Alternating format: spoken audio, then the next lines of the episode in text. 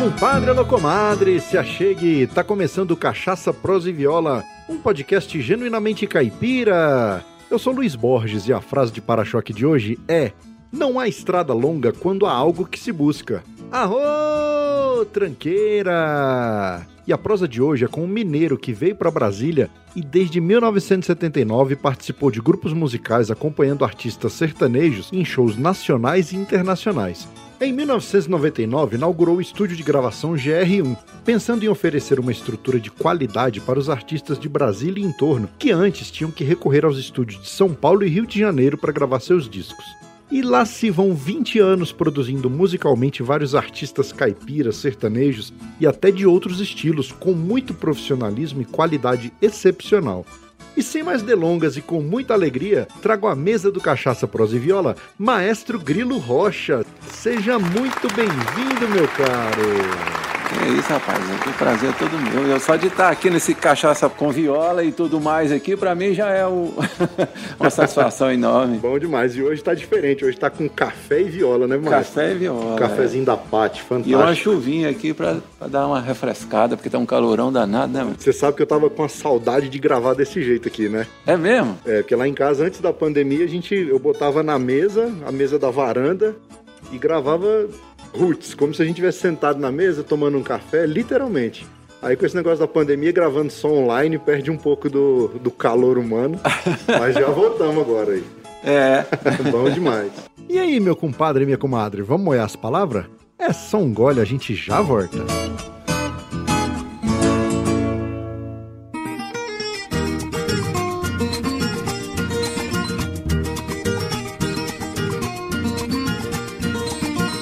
Compadre, comadre, em primeiro lugar, muito obrigado pela audiência. Você é fundamental para a existência do Cachaça, Prosa e Viola. Também não posso deixar de agradecer aos nossos padrinhos André da Silva, Marcel Hatz e Samuel Milanês. Muito obrigado pelo apoio, vocês são tudo de bom.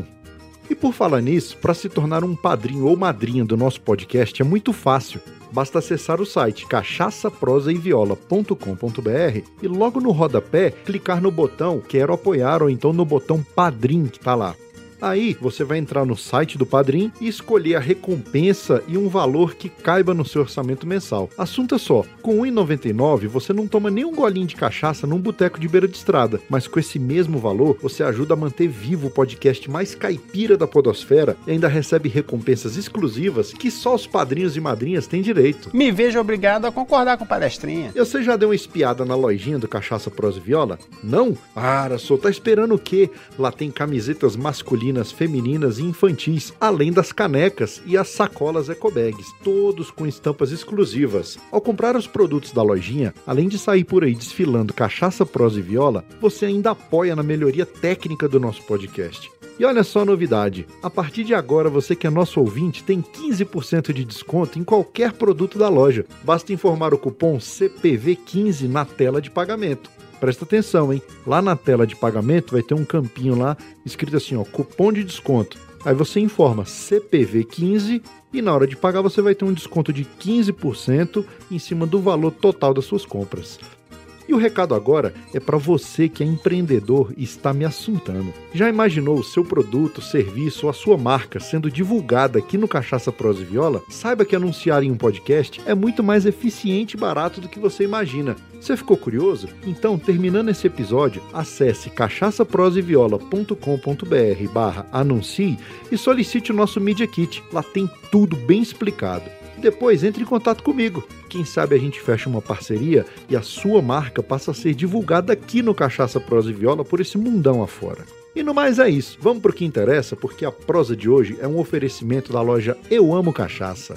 Na Eu Amo Cachaça você encontra as melhores cachaças com os menores preços do Brasil e a entrega é rápida e segura para todo o território nacional. E olha só, a loja Eu Amo Cachaça também tem um cupom de desconto CPV10 que dá 10% de desconto para você que é nosso ouvinte. Então não se esqueça, pensou cachaça? Acesse euamocachaça.com.br.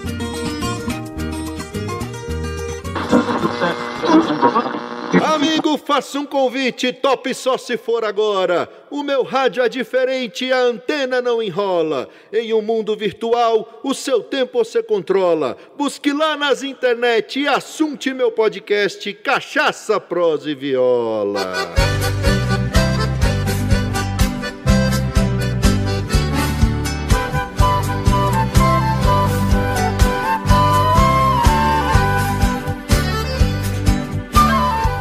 A única pergunta que eu faço assim que é mais formal no começo é quais são as origens do meu convidado. Então, com você eu vou fazer a mesma pergunta. Em que contexto nasceu o Maestro Grilo Rocha ou o Grilo Rocha? O apelido ou a pessoa? A pessoa. A pessoa? É, a pessoa física. pois é, não, eu, eu, eu sou de Minas Gerais, né? Interior de Minas e e aí eu, quando eu vim para aqui para Brasília, ó, daqui a pouco vai cair a chuva. Aí já tá caindo. já tá caindo, já, devagarzinho. Bom então, demais. quando eu vim aqui para Brasília, eu, eu fui trabalhar com aqui com música, né, que é a única coisa que você fazer, lá na, lá na roça tinha duas coisas, ou você tocava ou capinava, né? Mas ah, hoje em dia não tem como capinar mais, né? Não tem nem mais enxada na roça, né, É verdade, o povo na roça hoje tá mais moderno que nós aqui na cidade, tá mas. doido, rapaz. Pô, lá tá com, com tudo. Então não tem como voltar mais para lá, não. Então tem que ser com a moda mesmo, né? Trabalhar com moda. Com certeza. Então, aí eu, eu vim para Brasília com esse intuito de trabalhar com música, né? E, e tá indo até hoje, porque quando eu cheguei aqui não tinha muito essa onda de sertanejo, né? Tinha mais é, Brasília tinha muito rock and roll, MPB, essas coisas, né? Capital do rock, né? Sim, sim. Sim, sim. E quando eu cheguei para cá foi meio dificultoso para mim né? emplacar nessa nessa nesse gênero sertanejo, né? Mas graças a Deus aí as coisas foi mudando, aí foi logo que surgiu a radioatividade, aí foi o sertanejo foi migrando, né? E foi melhorando assim. Então eu eu montei uma banda e com essa banda eu fui é, essa banda, a finalidade dessa banda era só para tocar música sertaneja. Entendi. Né? E por quê? Porque os músicos de Brasília eram meio preconceituosos com esse lance de sertanejo, né? É, e tinha aquele lance também, isso era só para posicionar o ouvinte, isso era década de 80, né? Década de 80, 90, por aí. 90 ainda tinha muito preconceito. Aí quando você veio para Brasília, já, já veio adulto já, ou não veio, veio menino ainda novo? Bom, depois do trovão, deixa eu falar aqui. eu vim para Brasília com 14 anos, mas aí eu voltei para Minas. Entendi. E lá em Minas que eu, que eu comecei a trabalhar com música. E quando eu vinha para Brasília definitivo, já estava com 18 anos, por aí. Ah, entendi. Aí já era década de 80, esse, esse período aí já era em 80. É. Pois é, e o que predominava era o rock, né? Era o rock. Brasília era tido como a capital do rock. Capital do rock. Acabou pô. que as bandas de rock foram, foram tudo embora e... É, continua aí, mas assim, não, não, o sertanejo predominou muito, Sim, né? sim. Aí, pois é, mas eu ainda tinha outro obstáculo, que não era só o sertanejo em si, era o nosso caipirão, né? É verdade. Se o sertanejo, o sertanejo aqui naquela época já tinha Milionários é Rico, Chitãozinho Chororó. Foi Migão, foi os primeiros que, vie- que entrou em Brasília, que, a música, né? A música deles que foi as primeiras que entraram, que entrou em Brasília. E fazia um sucesso já, né? Agora tinha abaixo deles ainda tinha os caipiras. Os mesmo, né? pois é. Então, aí eu montei uma banda só para esses fins, assim, só para esse fim de, de música sertaneja e tal. Deu muito certo. E aí eu acabei trabalhando com várias duplas sertanejas ao mesmo tempo, né? Então, é, não tinha, não trabalhava com estúdio ainda. Aí Era músico mesmo, era você música, tinha a eu tinha- banda eu tinha uma- e, a minha banda e tocava, já tocava o que naquela época? Sanfona? Não, não. Ah, pois é, eu, eu comecei a tocar sanfona lá em Minas, mas quando eu vim para Brasília não tinha sanfona, né? Assim, não tinha música para acordeão assim, não, não, não, não tinha. Eu fiquei um tempão, eu tive que migrar para outros instrumentos, né? Entendi. Tive que mi- migrar, migrei para o contrabaixo, migrei para o teclado, migrei para bateria. E fui, aonde tinha lugar de eu ganhar um trocado, eu tava indo. Tava dentro, né? Isso foi bom porque depois, mais na frente, nós vamos falar do estúdio, mas foi dando uma bagagem, né? uma bagagem e, e isso é automático, eu nem, nem intenção disso eu tinha, né? Porque Uhum. na época os estúdios era só estúdio de gravadora, não tinha essas coisas de estúdio em casa, estúdio independente, gravação independente, é Sim. muito difícil. Mas então, aí eu, eu segui com, essa, com, com banda, né? Prestando serviço para as duplas sertanejas, assim. Aí trabalhei com muita gente, chegamos a, a tocar com mais de 18 duplas sertanejas, assim, entre cantores e duplas sertanejas.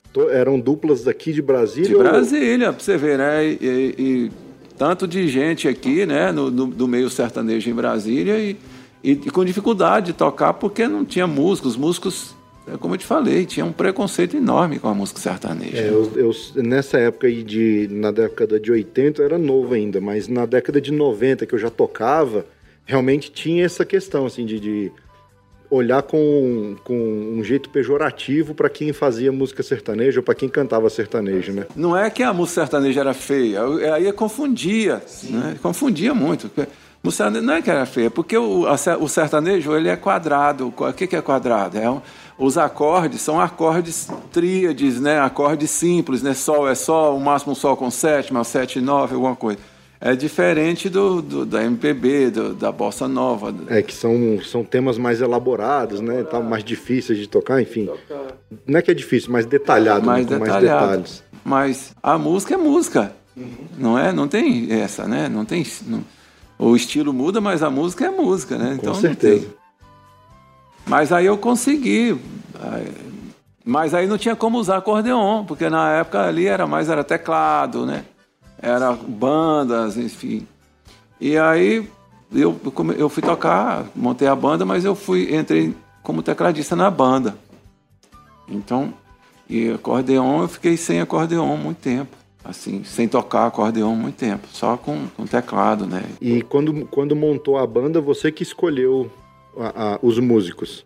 Assim, quem ia fazer o bar para acompanhar? Porque tinha que ter um ensaio, vocês tinham que ensaiar e pegar o repertório das duplas ali, né? Eu tive que adaptar os músicos na época, né? Porque não tinha músico sertanejo assim em Brasília, não é, tinha. Por isso então, que eu ia falar, porque assim, você já tinha uma formação já sertaneja, de, de, de, aprender a tocar do jeito sertanejo, mas os músicos você teve que ir construindo, né? Eu tive construindo, eu tive que pegar músicos de violonista clássico, passar para sertanejo, guitarrista do rock and roll, baterista é, tocador de jazz, eu tinha que passar pro sertanejo e fui adaptando essa galera aí. Quem tinha coragem de encarar o sertanejo comigo, aí eu fui adaptando a galera, assim, né? Aí Entendi. foi como o pessoal muito é, inteligente, eles foram pegando, assim, também, né?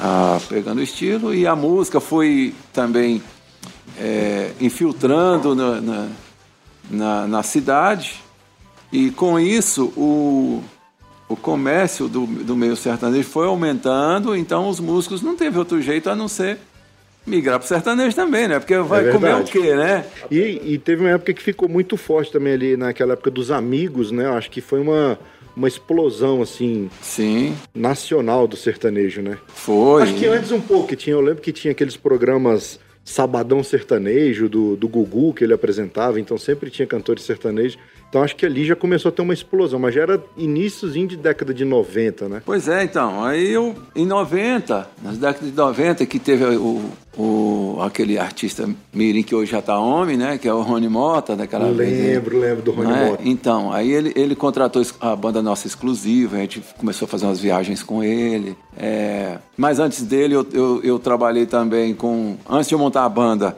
eu trabalhei com o Cleito Aguiar. Né? Sim, Cleito, sim. Viajei muito com o Cleito Aguiar. É, é, o Cleiton Aguiar até tem umas histórias legais, que tem os aviões Stiling, né? ah, é? É. Os aviões Stiling é assim, porque a gente, a gente é, fazia muito show ali pro Pará, ali na é, Serra, do, é Serra do Ouro, né? Sim, sim. Então, fazia show ali, a Márcia Ferreira, o Cleiton Guiar, essa, essa, esse pessoal todo, o pessoal da Rádio Nacional, uhum. né, eles faziam muito show para aquele lado ali do Tocantins, do, do, tanto que surgiu o estado do Tocantins e tal, aí sim. a capital ainda estava em construção, aquilo ali, Siqueira Campos, que era, foi o, um dos, dos, dos políticos é, da época que que governou o estado do Tocantins, né, que foi eleito lá e tal. A gente trabalhou muito pro Siqueira Campos aí naquela época. É, naquela época tinha muito isso ainda, né, de, de, de showmício. Showmício, e... então. Pois é, então, eu, nessa época eu fazia muito show, é, show para aquele lado ali com Cleita Guiar, e, que Cleita Guiar da Rádio Nacional, né, e, e os aviões estilinga, porque lá no Parazão ali não tinha nem é, campo de, de, de, de pista avião, pouso, pista né? de pouso, essas coisas não, aí Mas assim, os aviões, engraçado que eu chegava no, no, nos aeroportos assim, via aqueles aviões assim,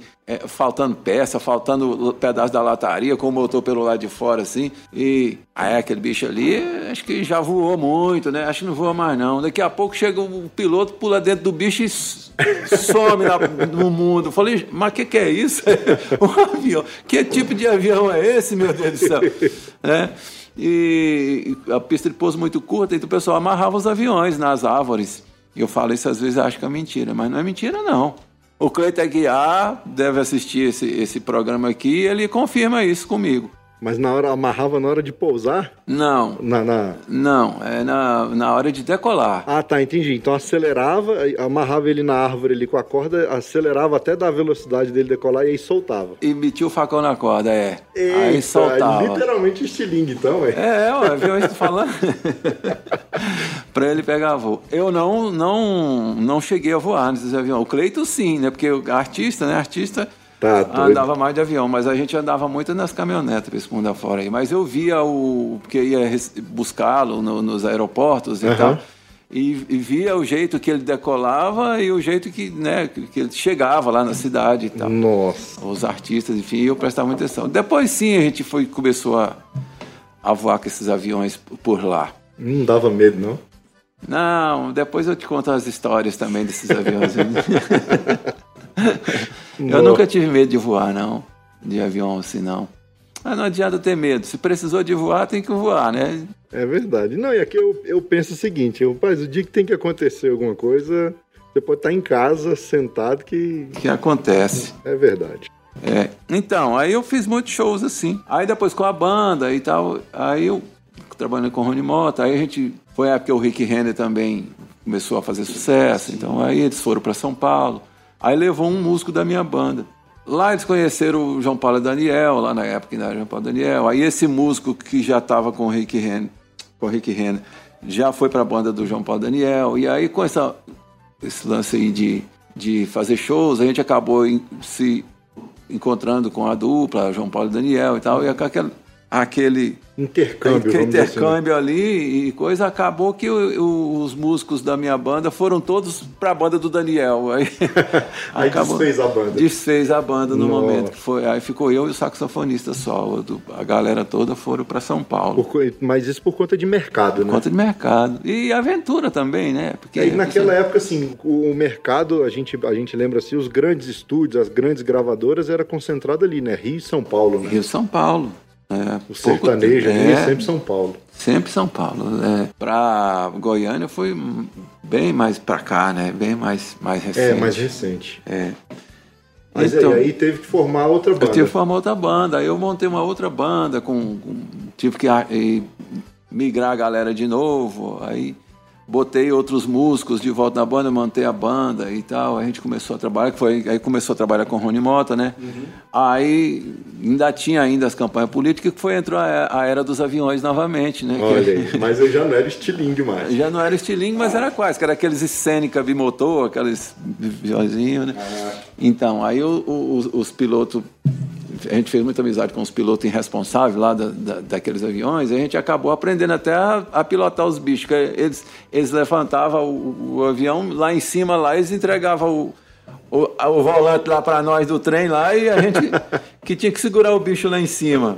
Olha só. E, então, a gente fez altas aventuras desse jeito aí. A gente já pilotou avião, e os cambá quatro. Já passou com o avião de barra de ponte, que esse hum, povo louco. Nossa Senhora!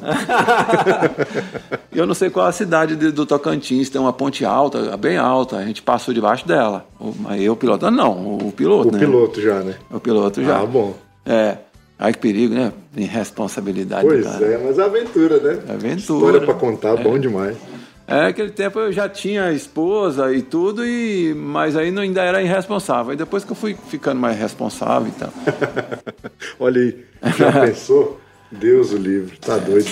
É, fui vendo que esse lance de, de viagem, de aventura, essas coisas, para aventura ah, é bom, para pessoa solteira é bom, mas a pessoa quando é casada não é legal não, porque a gente fica à mercê de pessoas estranhas, não é? É verdade. Tá com, é, vai entrando no ônibus para viajar e, e, acaba você não sabe se o motorista tá legal, se não tá, não é aquela coisa oficial de empresa, não é? Entendi. É uma coisa assim muito particular. Eu fiquei meio com medo e eu comecei a presenciar muito acidente feio nas estradas. Então, o que a gente ganha para fazer essas viagens, ainda se arriscar nas, nas estradas é desse jeito é. É verdade.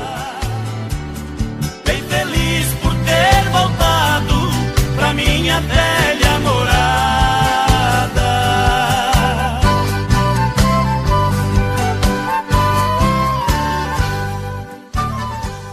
Olha só que bacana! O Cachaça Prosa e Viola faz parte da rede Agrocast, a primeira e maior rede de podcasts agro da podosfera brasileira. Conheça todos eles no site redeagrocast.com.br.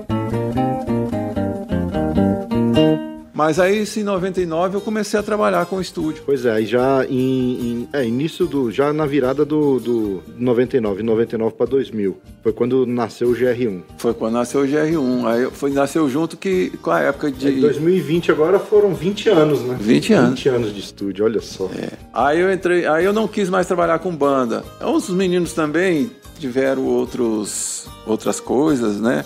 Foi seguir outros rumos e tal. Aí eu fui mexer com a casa noturna e acabou que não deu certo essa casa noturna também. Aí a gente, aí foi quando eu, eu pensei em montar o estúdio. Já estava já tava bem flexível esse lance de estúdio, já não tinha mais aquela coisa de gravadora, já tinha muito artista já gravava independente, né? É, porque o, o CD começou a vir em 94, 95 por aí. Então em 2000 já estava bem popular o CD, né?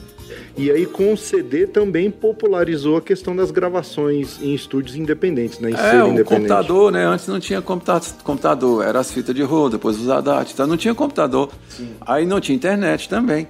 Então veio a internet, veio o computador, veio a era do sampler. É então verdade. não teve como não teve como as gravadoras manipular isso mais. Foi, né? um, é, foi um período que eu lembro que surgiram muitas tecnologias novas e com preço acessível, né? Porque antes para você montar um estúdio era uma fortuna, né? Então não conseguia. Então eu lembro dessa época aí do pessoal já come, é, começar a comprar as primeiras placas de, de captura, é, placa de áudio externa e já começar a fazer gravação em casa. Exatamente. Aí eu montei o estúdio, assim, não tinha condições de gravar, mas, mas já, já tinha condições de fazer algumas prévias de arranjo para os outros estúdios. Entendi. Trabalhei muito assim, fazendo estúdio, arranjo para outros estúdios, né? Pré-produções. Pré pré-produções e às vezes é, quando pegavam um, um, um, uns artistas para produzir, fazia pré-produção, mas no caso gravava no estúdio maior, né? Entendi. Até que fui comprando as coisas aos poucos. E foi quando eu montei o estúdio. E foi quando também eu fui trabalhar com a, com a Chico Rei Paraná, a dupla Chico Rei Paraná. Entendi, foi paralelo então. Foi paralelo do isso. estúdio e, e a, a, o trabalho com Chico Rei Paraná. É. Aí eu pensei que ia dar também, e eu falei, mas aí, não, aí o estúdio já foi tomando conta. E aí eu também já já estava desiludido das viagens, essas coisas, e acabou que eu fiquei com eles lá alguns anos, mas aí eu não, eu não tinha como seguir com as duas coisas. Aí Entendi. eu optei por, pelo estúdio. né? Pelo estúdio. É. Entendi. E E, esse- e a sanfona? Pois é, cara, a sanfona. Aí, como você falou o lance do maestro, ele surgiu aí, porque a, a- a- quando eu montei a banda, aí tinha um músico lá, que é, o Claudão, né? Que era o baixista da banda e tal. Aí ele chegava em casa, e aí, maestro? E aí, maestro? e aí pegou esse negócio de maestro. Então, só para resumir a história do, do maestro. O né? maestro Grilo. É, mas isso é só apelido, eu não sou maestro, não. Mas E- imagina se fosse. Pois é, a sanfona, então, até 99, até eu entrar na banda do Chico Paraná, não- ainda não era acordeon, acordeon, era teclado, né? Eu entrei na banda lá como tecladista. Mas aí, como eles lá tinham vontade de, de, de botar acordeon na banda deles, né? E um dia eu, eu, eu presenciei eles comentando sobre isso. Como que faria para botar uma, um acordeonista na banda? Aí me perguntou se eu conhecia, eu falei, conheço. Aí você pode apresentar? Eu falei, posso, muito prazer. Ai, ai. Ele falou, você toca sanfona? Eu falei, claro, aí eu toco. Meu, meu instrumento é acordeon. Mas eu nunca vi você tocar. Falei, pois é, mas eu sou acordeonista. Se comprar a sanfona, você toca? Eu digo, toco, mas aí você tem que comprar a sanfona para mim. Eu que vou escolher a sanfona que eu vou tocar. E vou pagar para vocês trabalhando. Aí eu comprei acordeon. Aí foi quando eu voltei a tocar acordeon. Eu falei, fiquei muito tempo sem tocar acordeon. Entendi. Porque o, o, o mercado pedia muito teclado, né? Muito teclado, não tinha, não tinha acordeon. Chegou a, a tocar naquelas bandas de baile, essas bandas que Lá em Minas, festa. lá em Minas sim. E a- aqui em Brasília também com a banda em, em Produvis, a gente já chegou a fazer alguns bailes. Assim, às vezes pintava, acontecia de, de fazer uma festa, então ele contratava um, um vocalista, botava na banda, porque já tocava as músicas, era só. É, porque nessa, nessa época tinha muito, né? Festa de formatura e tudo, era, era sempre com banda. Eu lembro que era, como é que era? Esquema 6, Esquema 6, era É, de- banda Raul- imagem. banda imagem, é, é, Real, é, Realson, Terminal Zero, Terminal Zero, exatamente. né? é, Raul Lindo, Nossa, Raulina é, é, é uma das primeiras dessas, nesse estilo que surgiu, né? Foi. Mas não cheguei assim, formatura não. Foi só baile mesmo, assim, normal. Entendi. Porque Eu, le- eu lembro que tinha muito aqui no Pistão, ali no Pistão Sul, tinha muitas serestas Tinha. no, no Salão Castro ali, então era. É. Até no Primavera, teve Primavera no City. No sítio. Você chegou a conhecer o Camilo, do Camilos Band? O que era que tinha a banda lá no City? Olha aí, ó. Na entrevista passada. eu tava-. Na entrevista passada, eu tinha falado que esqueci o nome do meu professor. Foi? Eu esqueci o nome do meu professor. Porque pra, quando eu cheguei em Brasília, é, exigia carteira de músico profissional para tocar na noite e tal, tal. E eu vim lá da roça, como é que eu ia saber o que, que era o Dó Ré Mi lá? Não sabia, só sabia das notas, né? Sanfona. Aí eu tive que aprender tudo sobre teoria para tirar carteira, essas coisas. E o meu professor foi o maestro Camilo, aí, ó. Ah, tá brincando. É, Eu estudava no Marista e ele era maestro da banda marcial do Marista. Eu cansei de andar naquela caravana, velho, do, do Camilo pra cima e pra baixo. olha aí. E ele me ensinou trompete, me ensinou teoria musical. Ele foi o meu professor E também. foi o meu também, maestro. Olha É, aí. tá vendo? Aí já temos alguma coisa em comum. E ele é lá de Ipameri, lá de Minas Gerais. Exatamente. Maestro Camilo. Saudoso Camilo. Inclusive, o senhor falou da, da, da entrevista aqui, aproveitar para mandar um abraço pro Joás. Ah, pois tá, é, tá, mestre tá, tá com um podcast lá, fantástico. Um abraço pra você, Joás, e sucesso. É, foi na entrevista com ele que eu esqueci o nome do meu professor aí, ó. Aí, pronto, lembrou, tá vendo? Lembrei.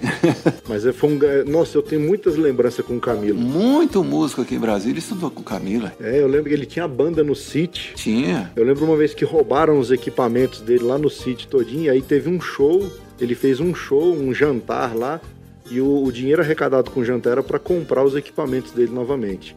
E aí eu fiz uma palhinha lá no trompete, toquei uma música lá no trompete com a banda, Camilos Band. E até eu lembro da música, aquela Cerejeira Rosa. É, Olha que massa, né, rapaz?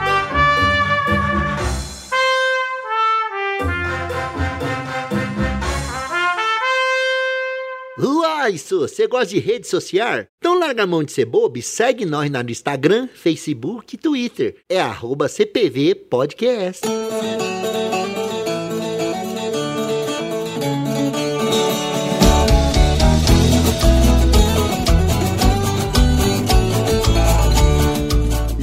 Começou a tocar acordeon pro Chico Rei Paraná, cansou das viagens, Cansei das viagens. dedicou única e exclusivamente pro estúdio. Pro estúdio. Então, o estúdio, eu comecei com o estúdio em 99. Graças a Deus tem dado certo. E aí estamos aí, na luta com esse estúdio aí, né? Aqui em Brasília eu sempre falo, referência em música sertaneja. O Brasília e em torno não tem outro, é Maestro Grilo. É muito tempo na estrada, né? Ah, doido, pra- é- é- E com esse estúdio eu tive o prazer, tive a honra de fazer o disco de vocês, né? Ô, não, a honra foi toda minha, você tá doido? Pensa num disco que eu gostei demais do Rapaz, final. foi um dos melhores discos que eu, que eu, que eu fiz, eu acho. Ah, eu para. acho, assim, que... Eu já, já fiz vários discos bons, mas o, o- não é porque eu tô aqui dando entrevista, não. Porque na época que a gente tava falando sobre... Gravando o disco lá, eu te falava isso. Falava, maestro, esse disco aqui vai ficar bom demais. Vai ser um dos melhores discos que eu, que eu, que eu vou fazer aqui. Que e realmente foi um dos melhores discos que eu fiz. disco que eu fiz lá no estúdio. Eu gostei demais do resultado final, gosto demais. São, são músicas que foram muito bem trabalhadas e gostei demais do resultado final. Nesses 20 anos, maestro, quanta gente passou lá pelo GR1? Não dá, só você pegar o caderninho lá e sair puxando, né? Porque de memória é muita gente, né? Mas nem no meu computador eu não dou conta de vez, porque aí enchia os HDs, ia trocando de HD, trocando de HD. Mas eu tinha, engra- naquela época que- eu tocava com as duplas em Brasília, eu tinha, eu, eu não sei o que que eu fiz desses, Porque você muda para um lado, muda para outro e acaba perdendo as coisas. Mas eu, engraçado, mas que eu tinha ali, um, porque todo o artista que eu ia tocar, eles tinha que me dar um disco para a gente tirar as músicas. Sim. Então eu acompanhei a história do, de muitos artistas de Brasília, assim, de fulano cantava com ciclano e separou, e aquele outro separou do outro, e aquele já juntou com esse, e já gravou outro disco aqui, e aí já tinha, eu tinha disco lá com o mesmo artista cantando com duas ou três companheiros, assim, de, de discos diferentes, Olha sabe assim? É porque as do- os casamentos iam fazendo e desfazendo, né? desfazendo e coisa, e aquilo, como a gente que trabalhava com todo mundo aí, aí eu tinha muitos discos assim, de, de- do- dos artistas, ah, artistas da dupla tal, que agora separou, que agora o, o artista, a primeira voz aqui já tá cantando com o outro ali, e já gravou esse outro disco aqui, aí eu tinha história assim, só em disco eu já tinha história da galera de Brasília, assim, do pessoal que tava Fantástico. Tem muita E- gente. E teve um, um projeto, dois projetos acho que foram, foram grandes assim, que eu, que eu lembro de ter presenciado e ter acompanhado, que foi o DVD do Chico Rei Paraná, não é? DVD de Correio Paraná. Que foi uma produção assim grande, foi feita em parceria com o pessoal lá de Goiânia e aqui do GR1, a parte de, de produção toda do GR1. E depois o DVD dos meninos, do Vanderlei Valteci e do Enio Lima e Gustavo Neto. né? Foi, foram esses três trabalhos. Foi, assim, ma- uma marca na, na, na- na carreira, assim, do GR1, né? Porque primeiro foi o do Chico Rei Paraná, porque foi um trabalho que antes não tinha... Quando o pessoal ia fazer um trabalho, tinha que contratar pessoas de fora. Era a galera de São Paulo, ou era a galera de Goiânia. Recentemente era a galera de Goiânia. E ninguém tinha confiança, assim, de, de, de contratar produtores de Brasília para fazer. E eu fui um dos primeiros a ser contratado, assim, para fazer trabalho grande, assim, igual do Entendi. Chico Rei Paraná e tal. E aí depois surgiu os dois, os dois trabalhos de, de produção de DVD também, que foi com Enio Lima e Gustavo Neto e com Vanderlei Valteci. Um trabalho assim muito bom, assim, de, de muita, muita produção, assim, né? De muito, é, muito recurso, né? Através. Eu fiz o do Vanderlei Valteci, fiz o do Enio Lima e Gustavo Neto através da, da Viol- Secretaria de da Cultura, Secretaria de né? Cultura, Violeta Produções. através da Violeta Produções, que foi quem contratou o GR1 né, para fazer esse trabalho, esses dois trabalhos. E foi trabalho assim, ficaram. Graças a Deus eu fui muito feliz com esses dois trabalhos que eu fiz Mas aí também, eu, né? Eu sou fã também daquele, daquele DVD lá, ficou top demais. Você tava lá, né? Tava, eu tava lá. Eu sou, eu sou, eu sou fã de carteirinha dos meninos. Próximo vai ser Ô, o amém, Luiz vamos. Bois, Moisés Moisés Luiz Boas e Luiz Bosch. Estamos aí levantando os cobres para poder Ah, emplacar um DVD. Que agora, agora DVD ficou só o nome, né? Porque não só- tem mais mídia, CD, DVD. não, agora só é- o nome mesmo. Agora é né? álbum e, e vídeo. É, O pessoal fala, é clipe, show. enfim. é verdade. E essa mudança, como é que tá no, em relação ao mercado? Você acha que foi melhor ou foi pior? Essa questão de, de meio que abolir a mídia física e tá tudo em streaming. Então, isso aí eu, eu creio que para os artistas foi melhor. Porque o, o, o investimento feito assim com esse negócio de, de prensagem, de divulgação, de, de- porque o CD é o seguinte, você tem que antes você tinha que enviar isso via correio para as rádios, não sei o que, não sei o que. Hoje não, hoje está tudo online, então esse, esse dinheiro investido em CD, de, de reprodução de CD, eu acho que voltar a isso, é, direcionar isso aí para divulgação de- nas redes sociais, eu acho que o retorno é bem, bem mais vantajoso. É né? verdade. Porque o, o- a logística, né, para enviar É. um disco e hoje tá bem mais fácil, hoje tá tudo disponível. É, Eu acho assim, hoje o, o disco já não, não chegou uma época que já não dava tanto dinheiro assim pro artista, né, mesmo independente. Eu- então hoje eu acho que o que manda mesmo é show, né? E aí eu, E se tu fizer o trabalho direitinho, né, para ter uma arrecadação, né, sobre, sobre direitos autorais, essas coisas, se tiver uma boa aceitação no mercado, tem um retorno bom, né? Mas eu acho que é, é, foi bom porque popularizou bastante nessa questão de, de gravação. O pessoal hoje opta muito por gravar single, né?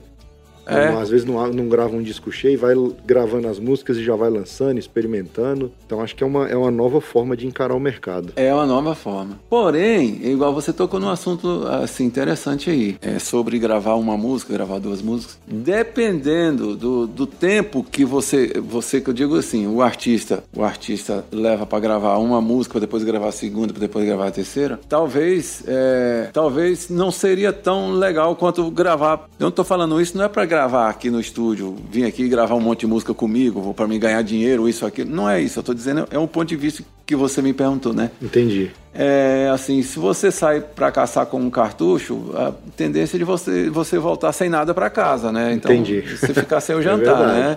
Então, às vezes, se o artista está começando agora, aí ele lança uma música que ele acha que é boa, mas não é ele que tem que achar. Então, vai depender muito se a música adapta a ele, ou se é uma música adaptável a ele, ao estilo dele, ou não, se é uma música boa, mas é adaptável a outro tipo de artista. Entendi. É, ou se essa música é realmente boa, se vai cair na, na graça do povo, se não vai. É vezes eu acho que esse é o fator principal, né? Assim, a música às vezes é excelente, mas não cai na. O povo é que é o, é o que dá o veredito final. que dá o né? veredito final. Então aí, por exemplo, se você gravar uma música só e se demorar para gravar outra, acontece isso. Às vezes a música não vira e a pessoa acaba. Então eu acho que deveria gravar no mínimo de seis. Entendi. Para quem tá começando a gravar, não tem nenhuma música gravada, não tem nada gravado. Eu, eu, eu acho que seria gravar, seria viável um mínimo de seis, né? Porque seis, bom, as seis músicas tem como você gravar vários estilos. Você grava um de um estilo, de outro, de outro, de outro. Você já gra- grava, você já fica com um leque ali maior. maior para você apresentar seu produto no mercado. Como é que você apresenta um só e mais nada, não é? é Bombril, por exemplo, ela lança o, o sabão dela lá, o, aliás, como é que chama? O, Palha de a aço. palha de aço, mas tem um- as outras coisas, tem o, o- o detergente, tem não sei o quê. Se um não foi, o outro vai, né? Exatamente, ou seja, tem.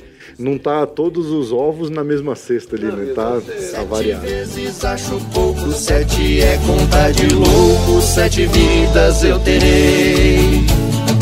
Aô, modão cabeceira! Para ouvir essa e todas as modas que já tocaram aqui no podcast, é só assinar as playlists Cachaça, Prosa e Viola no Spotify ou no Deezer.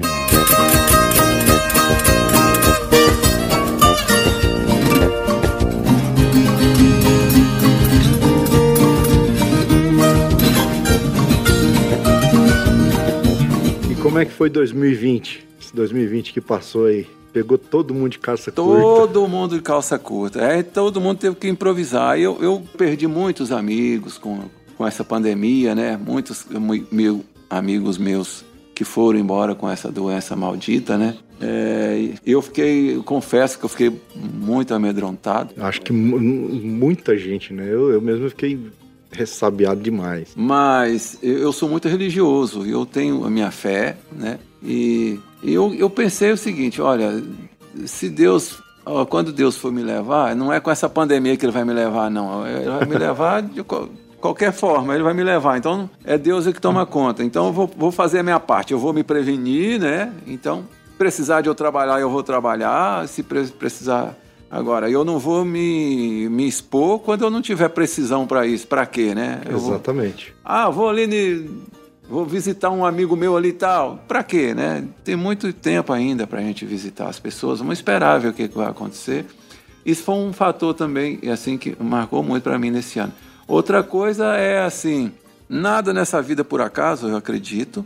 Então, é, esse acontecimento, eu tenho por mim que ele mudou, mudou muito a forma das pessoas pensar hoje em dia, né? É, as pessoas estavam muito acomodadas também com muitas coisas assim da vida e aí veio essa pandemia e deu aquela sacudida na, na, na galera, né? É verdade. Muita gente teve que se reinventar, né? É, eu sou um desses que, que não que eu, que eu me, me reinventei, mas assim, eu já tinha esses planos, né, de mudar de, de, de, de local do estúdio e tal. Mas a pandemia me, me fez antecipar isso, né? Eu tinha planos, assim, de mudar de local, o estúdio de local e tal, mas não agora, né? Assim, é, é aquilo que eu te falei, é comodidade, né? mas aí veio, veio essa, essa, essa pandemia e, e deu uma sacudida na galera, assim, muita gente teve que reinventar, muita coisa assim, a pessoa teve que, que, que mudar mesmo, teve que, assim, o funcionalismo público até que não, mas as pessoas que, que dependem de, de, do seu próprio trabalho para garantir o pão de cada dia, tem muitas, muitas pessoas tiveram que se reinventar, É, né? exatamente. Questão de bares e restaurantes, né? Questão, tiveram que implantar. Quem não tinha ou quem tinha resistência ao delivery, teve que implantar o delivery. Teve que plantar o delivery. Porque o pessoal não ia sair de casa para o restaurante, mas por outro lado precisava continuar se alimentando. E aí, mas eu acho assim, é sem, sem, sem desespero, sem agonia nenhuma, acho que se a gente no, no começo, igual eu, tô igual o senhor, tomando as medidas sempre que sai na rua de máscara, chega em casa, faz a higienização das mãos, tal, mantém distância, sai só se for necessário. Eu acho que já é um suficiente, então não precisa alarmar tanto assim, ficar aquele, nossa, meu Deus. É, eu acho assim meio que. É, você tá é certo. É, é o que eu penso. É, Não adianta é- desesperar, porque vai fazer o quê? Você vai. Rapaz, se, você, a gente tiver que morrer com essa doença, vai morrer mesmo. porque Não tem jeito. E outra coisa, é, essa doença vai pegar todo mundo. Não adianta camarada ficar quieto em casa, não, porque uma hora alguém vai.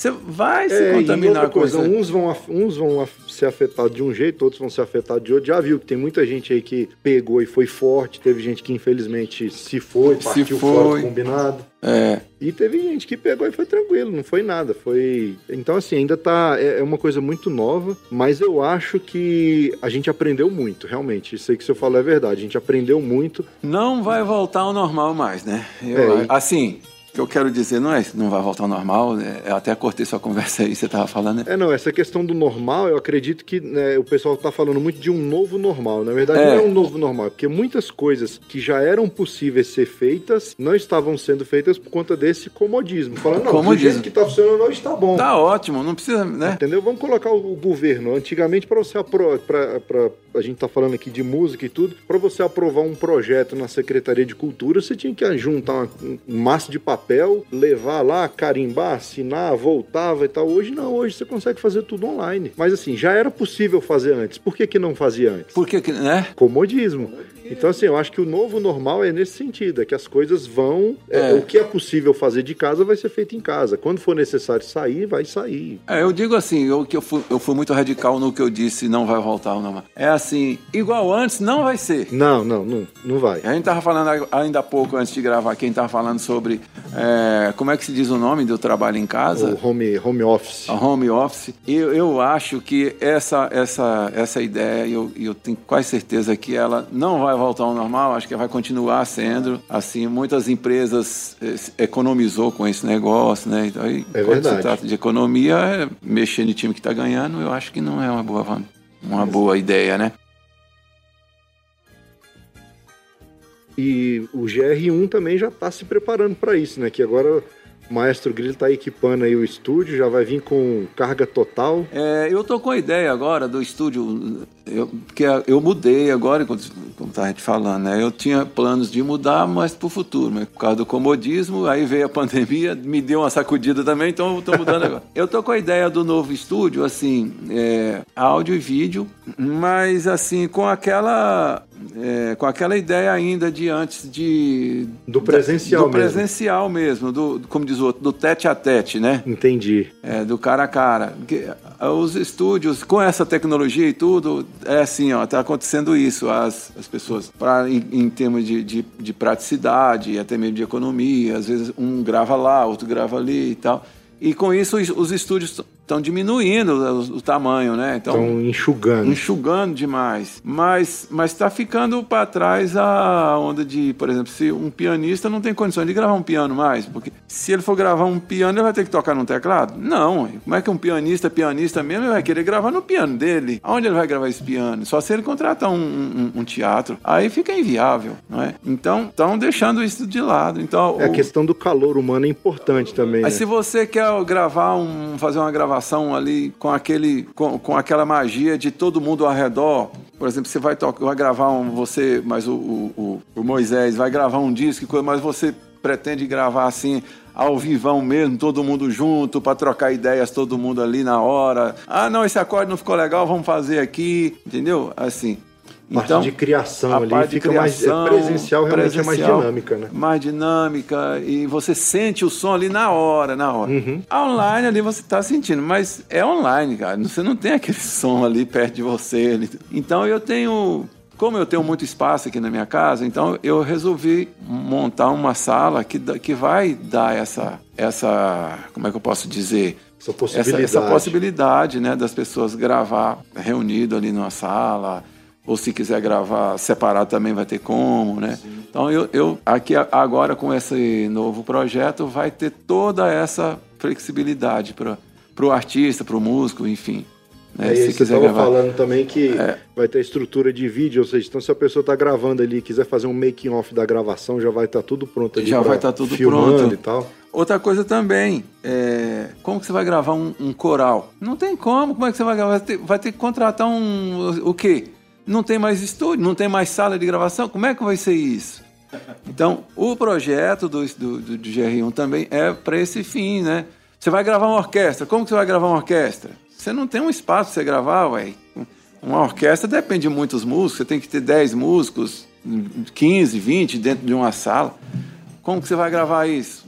É então, verdade. Então, o projeto do, do estúdio agora é esse: é uma sala ampla, com pé direito amplo, para que você tenha essas condições todas para gravar. Entendi. Né? Para dar essa condição para todo mundo. Para se quiser fazer um projeto assim, um projeto é, cabuloso, como se diz a, a linguagem moderna, né? tem essas condições agora, Exatamente. né? Como que vai reunir esse pessoal? Vai aonde que vai gravar isso? Não tem um lugar para gravar, porque com essa tecnologia toda não tem mais sala. O estúdio agora está no quarto da, de cada um. E outra coisa, como vai ficar o um músico? Pois é. Não é? é... Exatamente. Vai virar tudo músico... sampler. Sampler. O músico vai trabalhar como? Eu não vou deixar essas origens, não. Eu estou montando uma estrutura aqui para isso. E eu acho que é importante. Para tudo, para dar uma, uma, esse, essa flexibilidade de, de gravar qualquer coisa. Sim, sim. Né? Eu não vou, eu não, eu estou correndo contra a correnteza, né? Eu não estou diminuindo o meu espaço, eu estou aumentando o meu espaço. E eu acho que faz sentido, porque é um, um, tem muita gente, ainda mais no nosso estilo, no nosso estilo sertanejo, caipira, a gente gosta muito do, do, do de tocar o instrumento realmente. Né? Realmente. Né? viola, não tá. tem sampler de viola. Não tem condições Entendeu? de fazer um sampler de Pô, viola. Imagina, o, o, o, o, é porque quem, o pessoal não tá vendo, mas o Moranguinho tocando a percussão, fazendo todos aqueles efeitos ali é. acústico. É. Entendeu? No, no, no, roots, vamos dizer assim, raiz. Não tem nada de sampler. Então acho que essa essência eu acho que ainda é, é importante para música. É, Ó, oh, vou te, oh, vou te dar uma, um, um, vou te falar uma coisa assim que eu penso, que eu não sei se você vai concordar. É, por que, que a música vai perdendo a, a essência, perdendo tudo? Porque não está se criando mais, não está se criando. É, você vai fazer uma produzir uma música, principalmente a maioria dos produtores hoje em dia, vai, vai criar um vai, vai criar um arranjo para a música, vai produzir um arranjo para aquela música ali. Ele vai pela tendência do mercado, por exemplo, ele vai no que já existe. Aí, pô, se já existe, como é que você vai vender o que já existe? Fica aquela receita de bolo ali é, e aí como a fábrica coisa tá... de pastel, né? Agora que eu vou chegar na fábrica de pastel, na receita do bolo, porque aí vai para online, aí tá tudo sampleado. Então, quer dizer, o mesmo sample, aquela mesma levada, aquela coisa que usou na música de um, tá usando na música do outro. E, o, e aí o DNA da música, como é que fica? Não, né? Isso hoje já acontece. Hoje você ouve um artista cantando e tocando, às vezes você confunde com outro. Eu, porque você, você não sabe quem é quem. Antigamente você ouvia um Chico Rei Paraná, você no, nos primeiros acordes ali, antes deles cantar o Pissa Chico Rei Paraná. É. Opa, essa sanfona aqui é do Maestro Grilo, essa daqui é, é do Zezinho. É. Então você já reconhecia, hoje não. Não tem jeito, porque você tá pegando um acordeão que tocou numa música não sei aonde. Ou às vezes fez ali uma, uma gravação ali, de, igual eu vejo isso, eu, eu, como eu tô no, no meio, né? Ah, grava um groove ali, mas é um groove de uma levada ali, por exemplo, de, de violão ali, alguma coisa, ou de uma guitarra, três, quatro, cinco compassos, e a pessoa pega aquilo ali e transforma aquilo ali no tanto que ele quiser. Então, cadê a essência da música? Exatamente. Está perdendo tudo isso. É verdade. E eu não queria que se perdesse, não. Por isso que eu tô ainda, tô ainda, tô com esse sonho ainda de fazer o meu estúdio grande, com muito espaço para fazer muita coisa assim e não perder essa essência, esse DNA do, da música em si. Se eu, acho que, é música... eu acho que é importante e, e, com certeza vai fazer sucesso. Eu mesmo já gostei demais da ah, ideia. Eu, tá vendo? Isso é bom. Vamos até tomar aqui um, Vamos, um refrigerante aqui para dar uma, com certeza. uma melhorada no paladar. Né?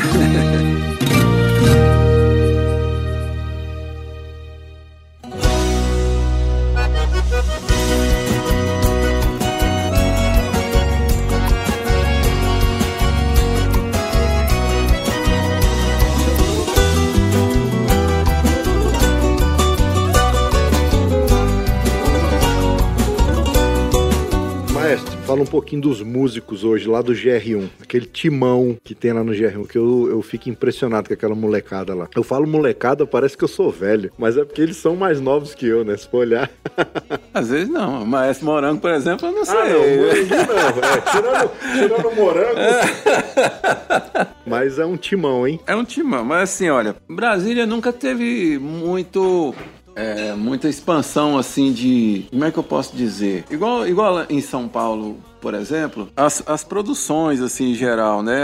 A, os times, as pessoas certas para tal coisa. Aqui em Brasília, muitas vezes os músicos me falam: Poxa, Grilo, você não me contrata para gravar no seu estúdio, não sei o quê, não contrata só fulano que grava lá, só ciclano que grava lá. Mas na verdade é o seguinte: eu a, o estúdio, ele, o músico para o estúdio, ele tem que estar tá dedicado àquilo.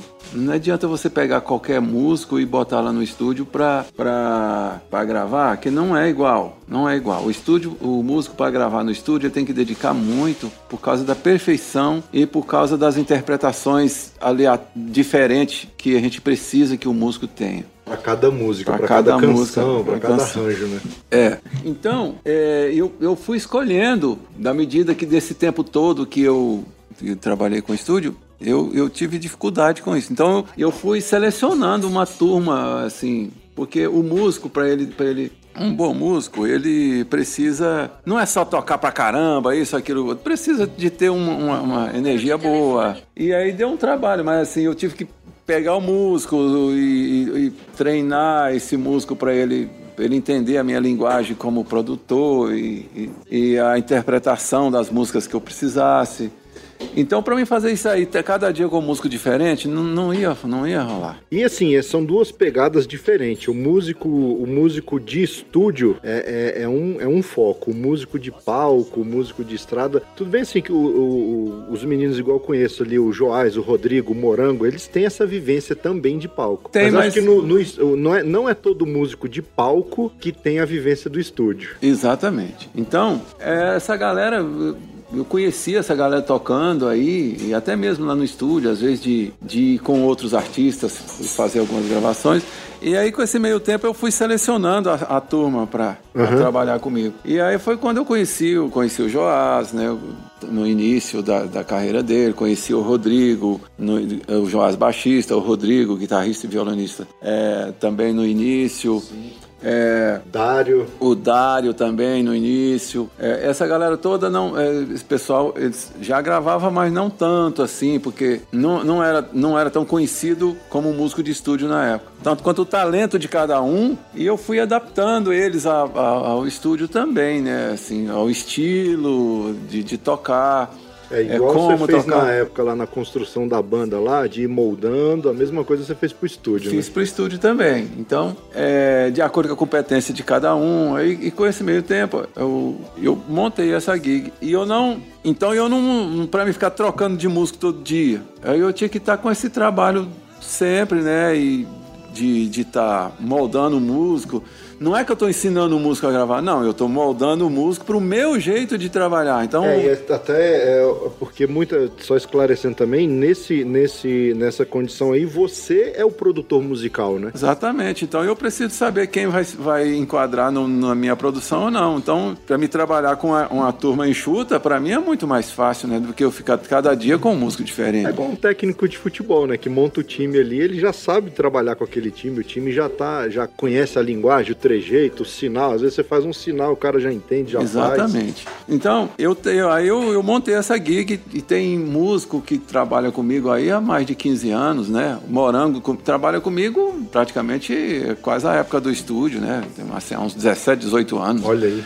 O, o, Rodrigo há uns 15, 16 anos. O Joás também, mais ou menos isso. O, o, o Dário também, mais ou menos isso. E foi uma vivência, assim, que eles também se sentiram na, na obrigação de, de, de melhorar a cada dia. Então, com a, a, competência deles, foi que eles se dedicaram mais aos estudos, a, a, a, é, os treinamentos e tal. E, e hoje eles são o que são é, graças à dedicação deles, não é na dedicação de, de, ninguém, deles mesmo, porque eles se sentiram na necessidade, né? Então de melhorar, de melhorar, fazer, fazer melhor a cada dia. Melhor né? a cada dia. Então eles são os músicos exclusivos do estúdio. a banda base do estúdio, eles são exclusivamente. Mas só que aí os outros estúdios já. Hoje eles nem dependem mais de GR1, eu, hoje eles trabalham para Brasil inteiro, né? Em É, todos não, os é, estúdios. não é um, não é um, um time exclusivo, né? Não, não. Mas Então, assim, pra quando você vai produzir, você sempre tá com eles junto Estou ali. com mas eles ali, mas eles, eles hoje são requisitados Brasil inteiro, né, para gravação, porque assim, não só na minha opinião, mas na opinião de vários produtores aqui em Brasília, eles realmente são os melhores.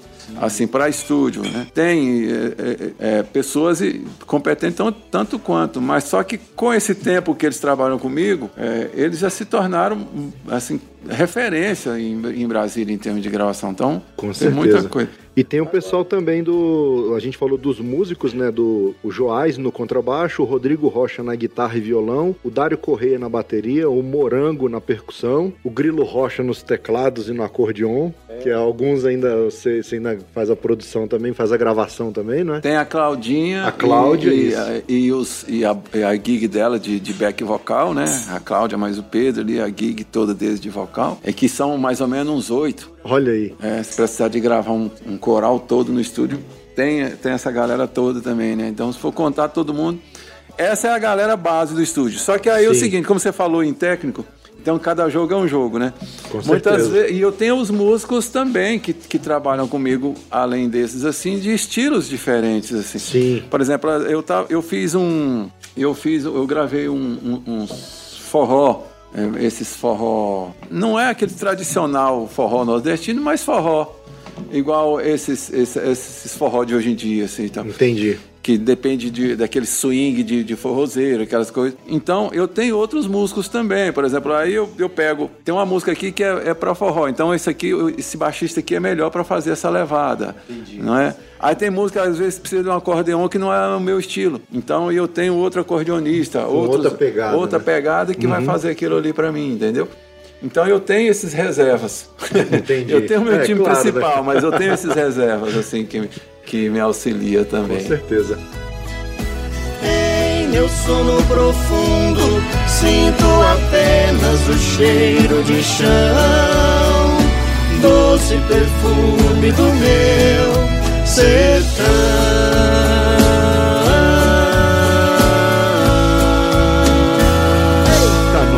Quer fazer parte do nosso grupo de ouvintes do Telegram? Para participar, é só clicar no link que está no post desse episódio.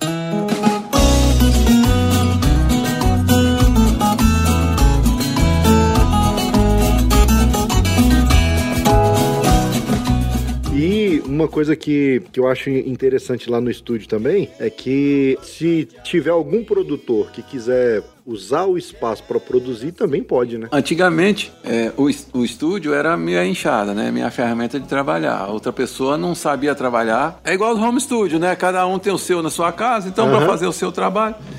Enfim, mas eu sempre quis montar um estúdio que, que caminhasse sozinho, que não fosse o Grilo e o estúdio GR1. Ah, para o estúdio GR1 tem que ter o Grilo. Não, eu montei uma estrutura de locação, né? O estúdio GR1 tem uma estrutura para locação. Por exemplo, se tem um produtor, às vezes quer fazer a produção de um trabalho, e não tem um estúdio com equipamento à altura que ele precisa, aqui no GR1 ele consegue isso, porque tem um equipamento à altura. E não precisa de mim, ele loca o estúdio e ele pode fazer as produções lá no estúdio e pode terminar em outro estúdio. Não, é assim, não tem.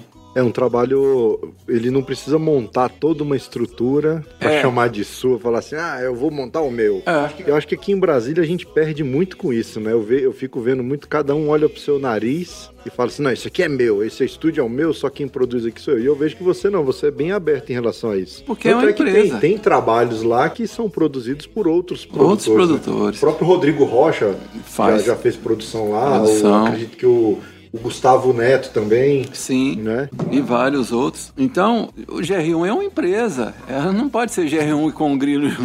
Ela tem que É seguir verdade. sozinha. Se eu morrer amanhã, ela, o GR1 tem que sustentar a mulher com o outro namorado e mais um. Isso aqui é um homem bom, tá vendo? É, tem- tem que. Será que ela vai arranjar alguém que queira ela? Isso não era só eu.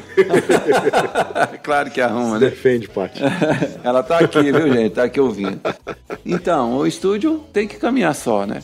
Então, essa estrutura, e eu estou montando essa estrutura exatamente para isso, para não depender só de mim. Eu tenho que depender tem que, assim, o estúdio flexível a qualquer outro produtor, né? Sim, com certeza.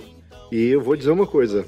Eu gravei o disco lá também, não é porque eu gravei com o Maestro Grilo, não, mas pense num produtor de mão cheia, num diretor musical supimpa. No caso? No caso do Maestro Grilo Rocha.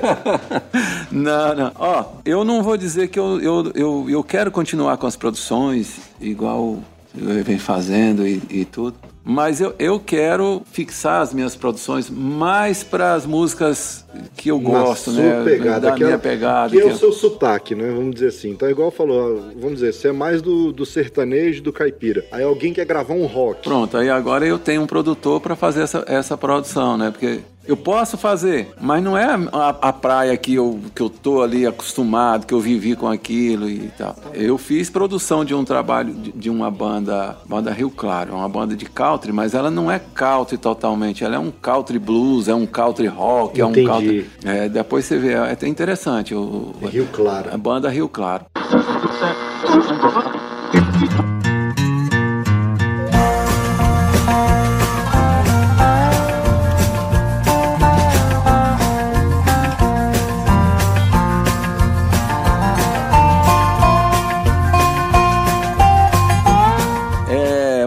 Banda que fala.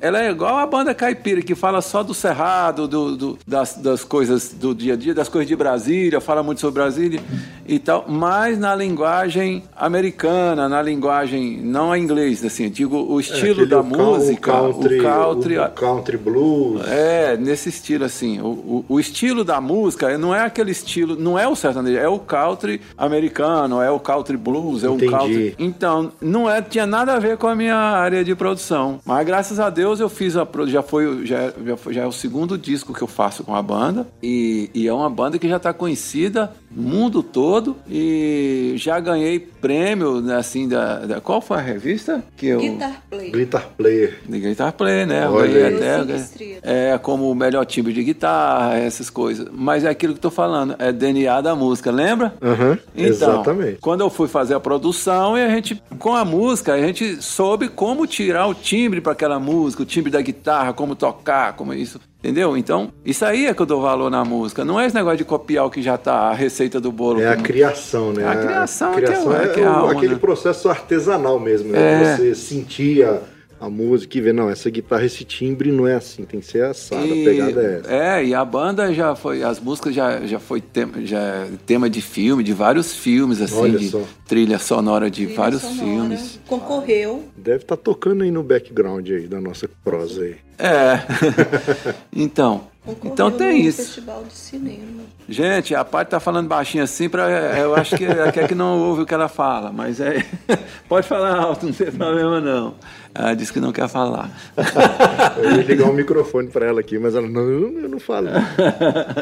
Então, não, fica aqui pra você A me lembrar, porque muitas a vezes eu esqueço. É o, do- é o braço direito lá do GR1, meu amigo. Enquanto É, o Grilo tá que- lá trancado, lá produzindo, mixando, masterizando, a Paty tá lá atendendo, atendendo os artistas lá. Ah, e na ficha técnica dessa banda ainda tem ela como a rainha do. do como é que é o melhor cafezinho do. Olha aí. Do de Brasil. Centro-Oeste. Do Rapaz, olha só, eu vou ter que gravar outro disco só pra botar essa, essa, esse papel na ficha técnica também, olha só. Fiquei com vergonha agora, porque realmente o café da Paty Tá é diferenciado. O meu também é bom, rapaz. Foi é, é, do, me maestro, ensinou. do maestro Grilo é vendo? bom É. também. Então eu faço qualquer produção, mas assim, eu quero fixar nessa área do sertanejo caipira, no sertanejo clássico. E essas outras, a não ser que a, a não ser que a pessoa chegar e falar, não, Grilo, eu quero você para fazer essa produção.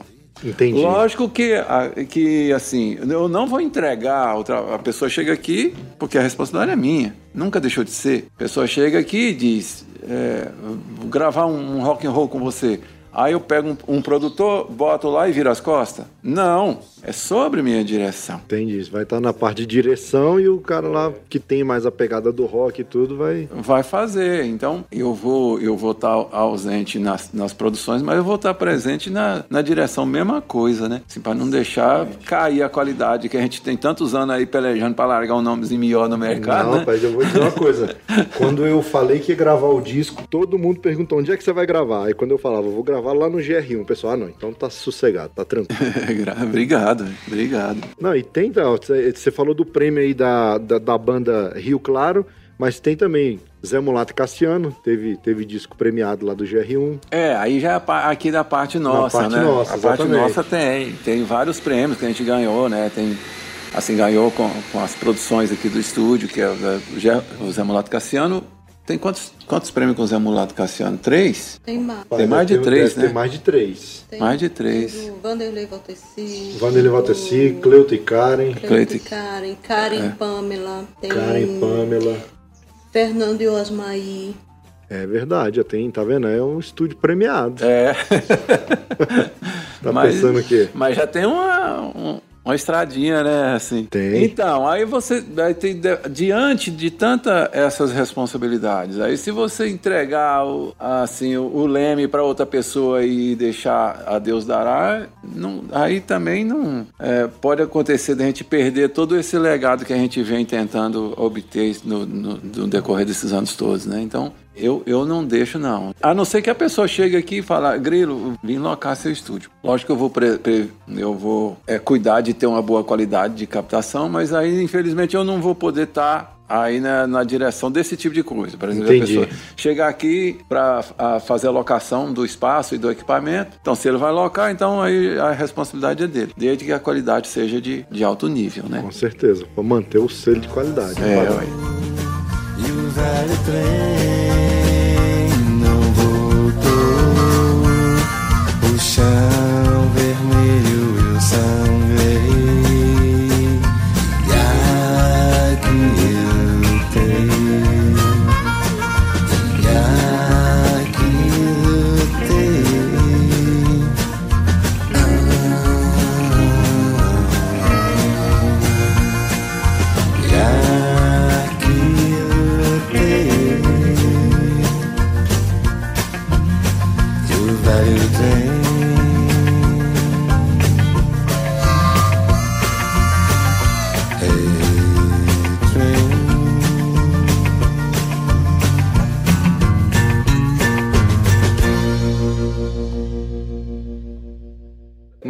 agora nós falamos só de trabalho. É. Porque a- a- apesar da música ser um trabalho prazeroso, como diz o Zé Mulato Cassiano, a viola é uma enxada, mas até que é uma enxada maneira, né?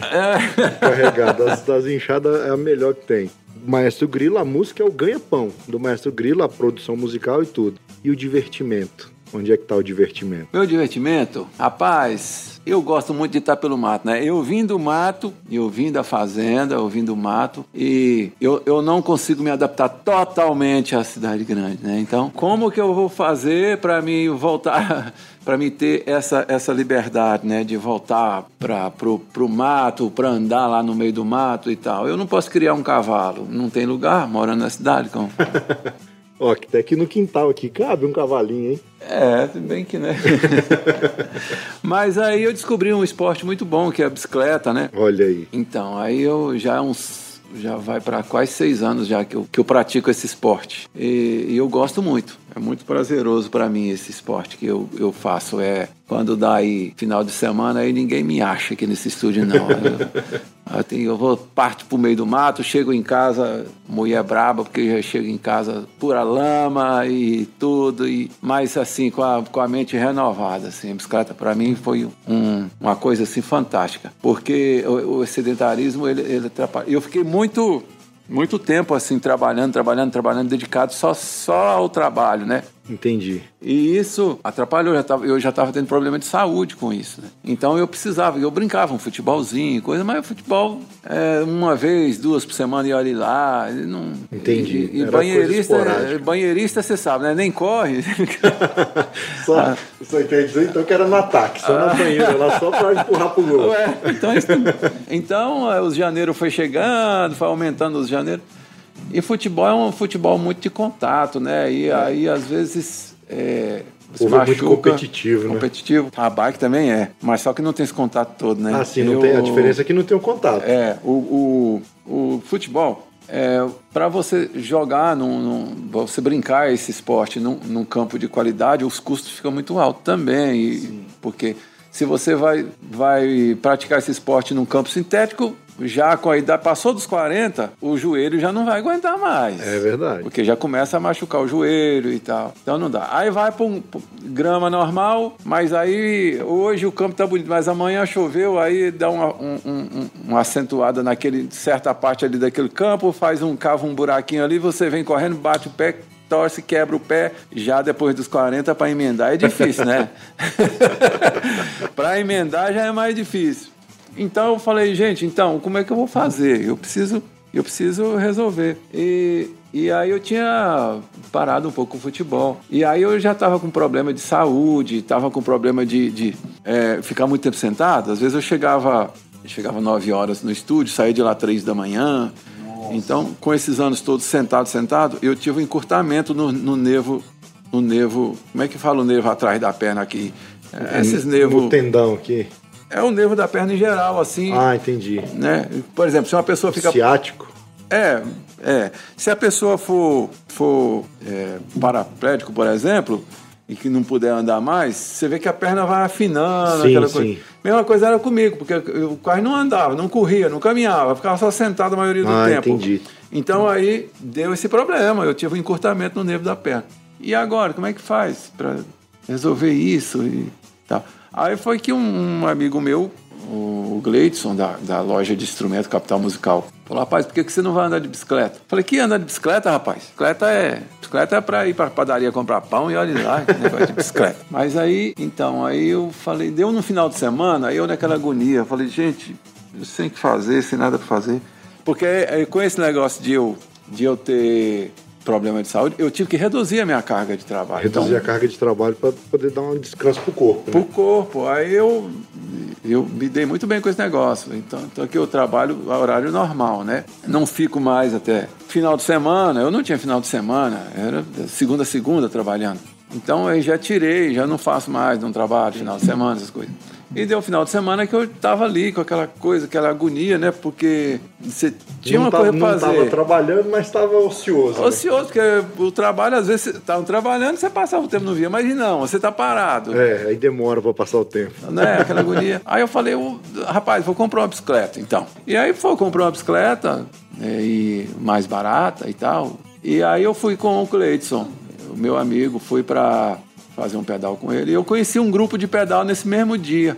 Olha aí. E aí esse o moço, coincidentemente, ele é dono do lote vizinho meu aqui. Aí eu não vi ele lá, né, lá no meio. Ué, mas o que que você tá fazendo aqui, rapaz? E tal. Pois é, tá, eu sou de- desse grupo aqui e tal. Ah, é, é, beleza. É, tanto é que daqui, no dia tal, uns 30 dias depois, é, nós estamos indo pra Trindade e tal. E coisa. Eu Falei, como é que é? É, tô, nós estamos indo de bicicleta pra Trindade. Olha só. Falei, de bicicleta pra Trindade. É, Bicicleta era só para ir na padaria. é, mas então, o meu primeiro dia de pedal, né? Sim, e pra sim. mim, isso aí. Eu fui ali no Facinca, perto da chácara do seu, seu, seu Da minha mãe da lá. sua mãe, bem ali na- no Incra 8. Pra fazer aquela subida voltando, eu parei umas cinco vezes. ali pra chegar em cima. Nesse mesmo dia. Aí o cara falou: ó, da- dia tal, a gente tá indo pra Trindade. Falei: vocês são malucos. Vocês não estão sabendo o que vocês estão fazendo da vida, não. Vocês estão malucos. Mas por bem. Eu fiz esse pedal, voltei para casa, eu fiquei muito chateado porque eu fiquei parei três vezes para subir aquela fazer aquela subida ali pedalando e tal, tal, tal. E aí eu falei, rapaz, esse negócio vai dar certo, que eu comecei a conhecer pessoas diferentes e tal. No meu primeiro dia de pedal eu já conheci umas 50 pessoas que eu nunca tinha visto na vida e todo mundo aquele astral legal e tal. Falei, bom, legal isso aqui, beleza. Aí na outra semana eu fui, já gostei mais ainda e não sei o quê. Quando foi 30 dias depois eu tava indo com eles pra Trindade.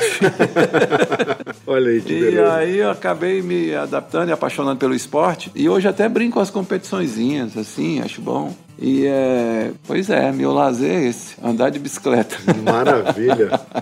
Olha aí, tá vendo? Tá pensando que nem só de música vive o homem, né, maestro? Pois é. E aí juntou com esse lance de a, a bicicleta mountain bike, é, ela é mais uma bicicleta para andar na terra, essas coisas. Então eu juntou Aquela a fome vontade de voltar pra roça. a roça juntou a fome com a vontade de comer. Aí pronto, eu só, da final de semana aqui, eu vou pros matos, eu vou, vou andar de bicicleta lá com a minha turma. Eu nem, nem lembro que existe música na minha vida. Aí quando eu chego, eu chego renovado, a energia renovada. Muito bom. Que você também está quase migrando aí, Tô né? quase voltando, tô quase voltando. Eu, eu fui uma época bem, bem frequente no pedal, assim. Foi dos esportes que eu sempre pratiquei, era futebol, futebol de salão, mas eu sempre gostei de pedalar. Então quando, quando de, de menino, assim, a gente fazia esse trecho aqui no, no INCRA e tal, e participei uma época de grupo de pedal também. E aí O- depois casei e ver aquela correria do trabalho, ficou meio de lado. Mas eu, eu tenho que voltar, até Tem que tô... voltar. O, o- quem tava ali, eu já tava assim, já tava satisfeito com ele, rapaz, que já tava assim. Agora eu não tô vendo mais eles pedalando e tal, vou ter que torcer a orelha deles. É, você é um, Tem eu, e o outro é o Ismar, né, do Jacarandá Ibraúna. Jacarandá e Braúna, Ele também tava o pedalando. Ismar tava- Rezende. é. E o, e deu brando. o Idelbrando, é, o Idelbrando, inclusive me comprou uma bicicleta e tá lá com os pneus vazios lá na casa dele. Lá. e o Reinaldo Cordeiro. Ah, é o Reinaldo? É, ah, o Reinaldo também. Reinaldo, seu safado. Volta a pedalar Pois é, aí eu tenho que dar uma, uma, uma pedalada com vocês aí. Vamos, mas é pra acompanhar o Mestre Grilo agora, nós vamos, nós vamos ser os que vai fazer umas 4, 5 paradas no meio do caminho. Não, realmente eu tô um pouquinho mais treinadinho mesmo, mas assim, quando é esse tipo de pedal, é, é totalmente diferente, né? No caso, vai no ritmo de quem tá pedalando, no- no- No, no ritmo de quem tá mais pra trás. mais né? para trás, é. É desse jeito mesmo. E qualidade de vida, como é que ficou depois do pedal? Não tive mais nenhuma dor de cabeça, não tenho mais problema nenhum. Esse problema do encurtamento do nervo está resolvendo aos poucos, né? Assim, não me atrapalha mais em nada e coisa. E graças a esse esporte, eu estou tendo outra qualidade de vida.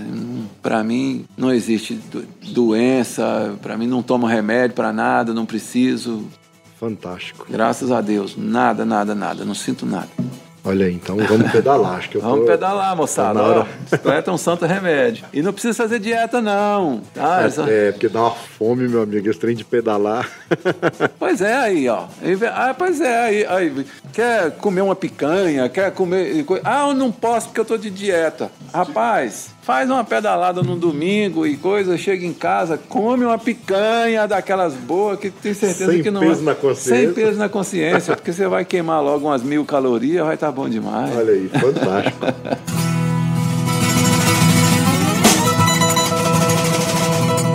Ai, maravilha. Maestro, a prosa foi excelente. Tá excelente, né? Não foi, ainda tá. Se deixar, nós fica aqui até amanhecer o dia. Mas eu queria te agradecer pela, pela participação aqui no Cachaça Pros Viola. Queria agradecer por ter cedido aqui seu espaço, esse mini recanto, esse mini paraíso aqui. Fantástico. Pois é, e agora você já sabe o caminho, né? Ô, Eu que agradeço por você ter vindo aqui me visitar e me dar a honra de participar desse seu programa aí. que é Rapaz, muito nós estamos ensaiando desde os primeiros episódios lá pra falar, eu tenho que trazer o Mestre Grilo, eu tenho que trazer o Mestre Grilo. Pois e aí, é. E aí veio a correria danada, aí veio pandemia, Foi. e aí foi na época que a gente já tinha marcado, aí começou a pandemia, a gente falou, não, vamos dar um tempinho, vamos ver como é que é esse negócio, como é que não é, e aí É. esticou, mas graças a Deus agora deu certo. Foi bom que eu vim que já apresentamos o projeto novo aí, Projeto 2021. novo. E esse é o primeiro de muitos, né, que nós vamos fazer, se Deus Com quiser. certeza. Tamo aí já, já tô com umas, umas composições aí no forno, já trabalhando alguns arranjos pra gente poder já. Pois é, de repente o próximo Cachaça, Prosa e Viola já, se- já, já seja com a prosa e com a viola também, né? É, com certeza. né? Pra gente já mostrando o trabalho novo, né? Deus fantástico. Sim, vamos E também fazer. um velho também, né? Qualquer hora dessa, vamos fazer um, um. Vou arrumar uma sanfona, que aí eu, eu vendi minha sanfona, mas eu arrumo uma outra. Eu convido o Zezinho. Eu convido É. o Zezinho pra nós fazer uma hora aí. Com certeza, vamos fazer, fazer uma. Moisés Moisés, Luiz. Borges, Grilo e Zezinho, pronto. Aí acabou, meu amigo. Aí, É, pronto, aí é o dia Amanheceu todo de, dia. de prosa e viola e cachaça e bom demais. são demais. É isso aí, obrigado, mestre Grilo. Foi Eu que agradeço, demais a prosa. Obrigado a Paty pelo café. Fantástico, sempre gostoso esse café. Bom demais. Eu que fico feliz por você ter me dado essa honra. Que isso, tamo junto. Ah, e outra coisa, né? Antes da gente finalizar, deixa os contatos aí do GR1. Eu vou colocar no link do episódio, lá no site vai ter telefone, e-mail, mas fala aí pro pessoal. Quem quiser entrar em contato para produzir um disco ou, pra, ou mesmo para Pra locação, do né? espaço, tudo. Pois é. O meu telefone é, é o 996817724. Não é 24 não, viu, pessoal? É 24. Olha aí, tá vendo? Bruto. É... brincadeira, brincadeira. 996817724. É o zap e qualquer hora, é 24 horas no ar aí. Qualquer hora quiser falar comigo, tô aí às ordens. E o e-mail é, é estudiogr01 arroba yahoo.com.br ou gmail.com, né? É, eu vou colocar no link aqui, se lembrar de algum outro depois, vai estar no link do episódio. E quem E tem o canal, é, contato, tem o canal do, do estúdio também, que tem as gravações Isso, lá. tem o os- Instagram, Tem o Instagram, tem, Facebook. tem o Facebook, tem a página no Facebook também. Isso, Que é o e- Estúdio GR1. É o Estúdio GR1 ou é o Grilo? Os dois. Os Os dois. dois. Tem o Grilo Rocha, eu vou colocar todos esses links É aí lá o, no, o no Grilo post. Rocha tá mais lá como biscreteiro. É, É. o GR1 que é uma coisa de. Quem de quiser música. conhecer o GR1, entra lá no estúdio É. GR01. 01. E quem quiser conhecer o Grilo Pedalador, o Grilo Pedalador, Pedalante, aí tá lá no Grilo tá no Rocha. Grilo Rocha. Fantástico. é isso aí. Obrigado, mestre. Obrigado você. Um abração, pessoal. Valeu.